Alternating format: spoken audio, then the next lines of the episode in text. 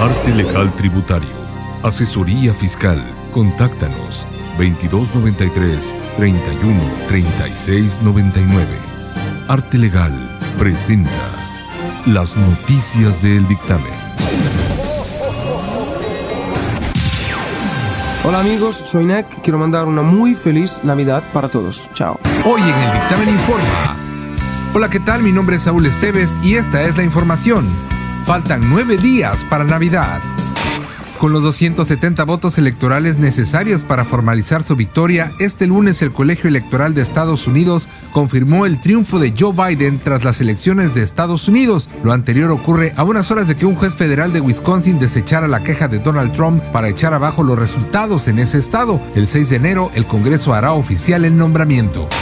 Y hablando de Donald Trump, tuiteó en su cuenta, la primera vacuna fue administrada, felicitaciones Estados Unidos, felicidades al mundo, esto tras ser aplicada la primera vacuna contra el COVID-19 en ese país de Norteamérica. La enfermera Sandra Lindsay de Nueva York se convirtió en la primera persona en recibir el fármaco del laboratorio Pfizer y su socio alemán Biotech. En información de México, titular de la Secretaría de Educación Pública dice que las entidades con semáforo verde continuarán las clases a distancia. Reiteró que la decisión sobre enviar o no a sus hijos a la escuela será de los padres de familia, mientras que en la SEP mantiene la política de brindar todas las posibilidades de acceso para que haya flexibilidad. La política expuesta por el funcionario consiste en reabrir de manera gradual conforme a los registros epidemiológicos de manera diferenciada por cada estado y municipio. En Veracruz, prestadores de servicios hacen un llamado a las autoridades estatales y federales para que sea reabierto cuanto antes San Juan de Ulúa y otras zonas arqueológicas. Guías de turistas, prestadores de servicios, taxistas y vendedores de artesanías esperan que autoridades federales y estatales den luz verde, así como han reabierto negocios, cines y centros comerciales.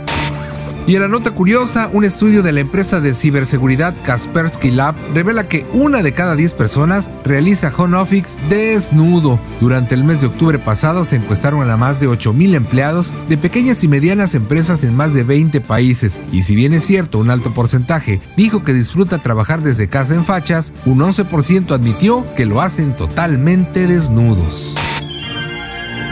Cinebox, el cine nos mueve, presenta las noticias del dictamen.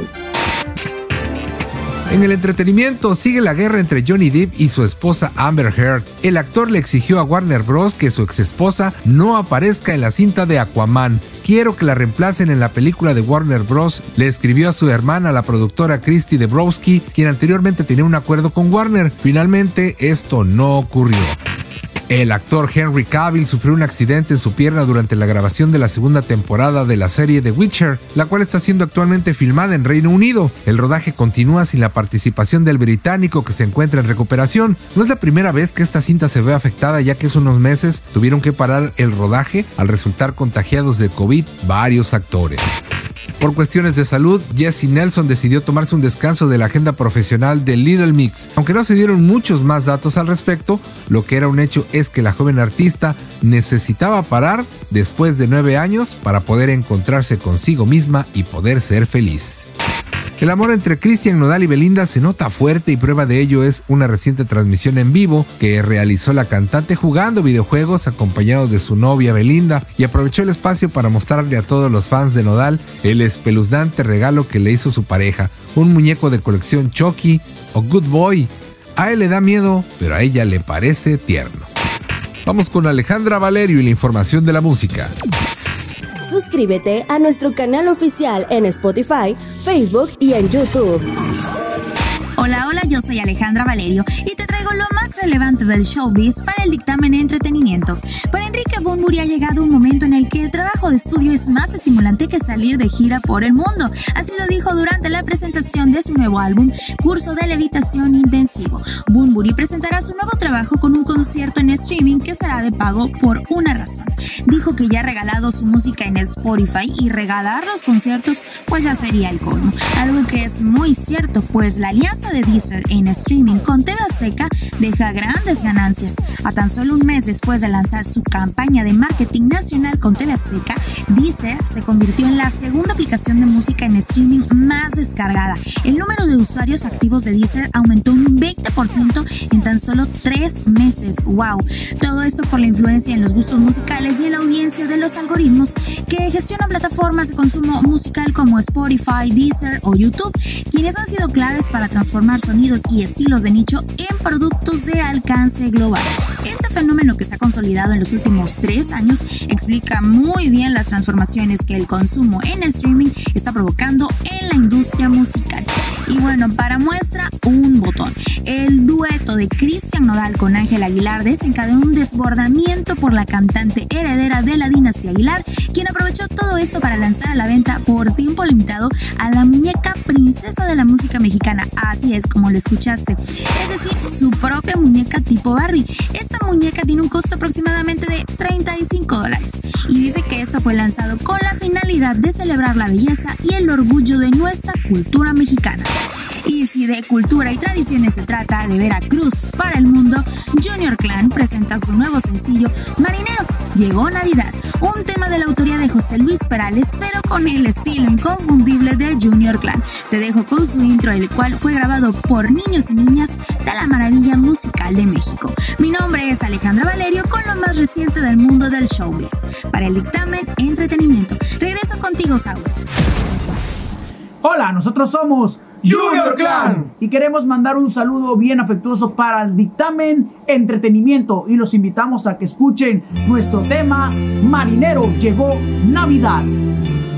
Quizá este año pareciera que no hay canción que pueda mejorarlo. Sin embargo, cantemos de todos modos.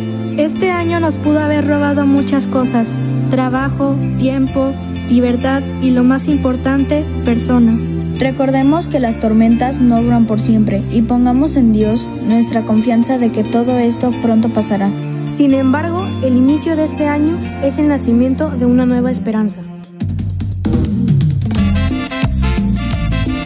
Bendiciones, salud y prosperidad les desea la familia. Vamos con Nelo Ceballos y la recomendada.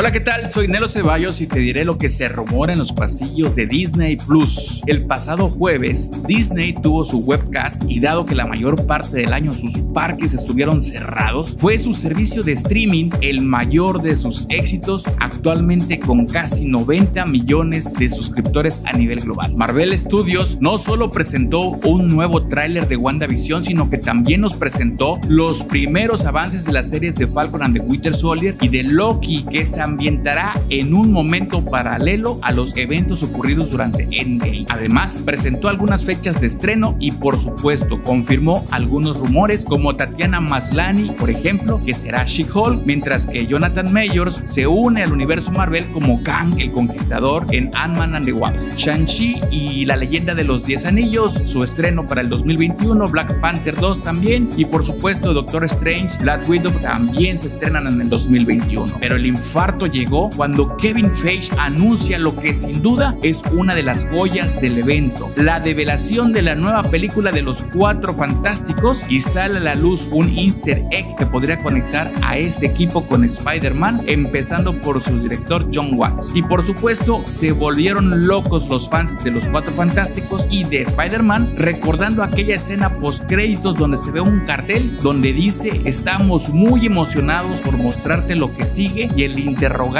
en el número 4, obviamente, dicen, haciendo referencia a los Cuatro Fantásticos. Algunas teorías en su momento decían que el grupo de superhéroes comandados por Reed Richards iban a ser los nuevos habitantes de la Torre de los Vengadores, por lo que ahora no suena algo descabellado. 2020, un año donde el mundo se detuvo, hoy empiezan a vislumbrarse nueva luz en el horizonte. Soy Nero Ceballos y esto es lo que se dice en los pasillos de Disney Plus. Regreso contigo, Saúl. Los deportes con Julio Mora. Las noticias del dictamen son presentadas por Doña Lala. Hay campeón en el fútbol mexicano y son los Esmeraldas de León. Derrotaron dos goles por cero en la vuelta al equipo de los Pumas de Leonam, un global de 3 por 1 y realmente era esperado. El equipo de Nacho Ambriz ha sido el mejor equipo durante los dos torneos, incluso el que se tuvo que cancelar, ¿no? Por el tema del COVID y el equipo de Nacho Ambriz es merecido campeón. Ojo, un ex tiburón que hace un año estaba siendo desafiliado, ahora es campeón del fútbol mexicano con los Esmeraldas, se llama Pedro Hernández, no es veracruzano, sí, pero jugó con las fuerzas básicas del tiburón desde la 17 y la sub-20 y ahora estuvo en la banca incluso en el partido frente a los Pumas, así que Pedro Hernández es campeón del fútbol mexicano con los Esmeraldas de León. Ojo, con el equipo leonés hay otros veracruzanos que vienen trabajando en fuerzas básicas. Uno es Gael González y otro es Jesús García, este último arquero.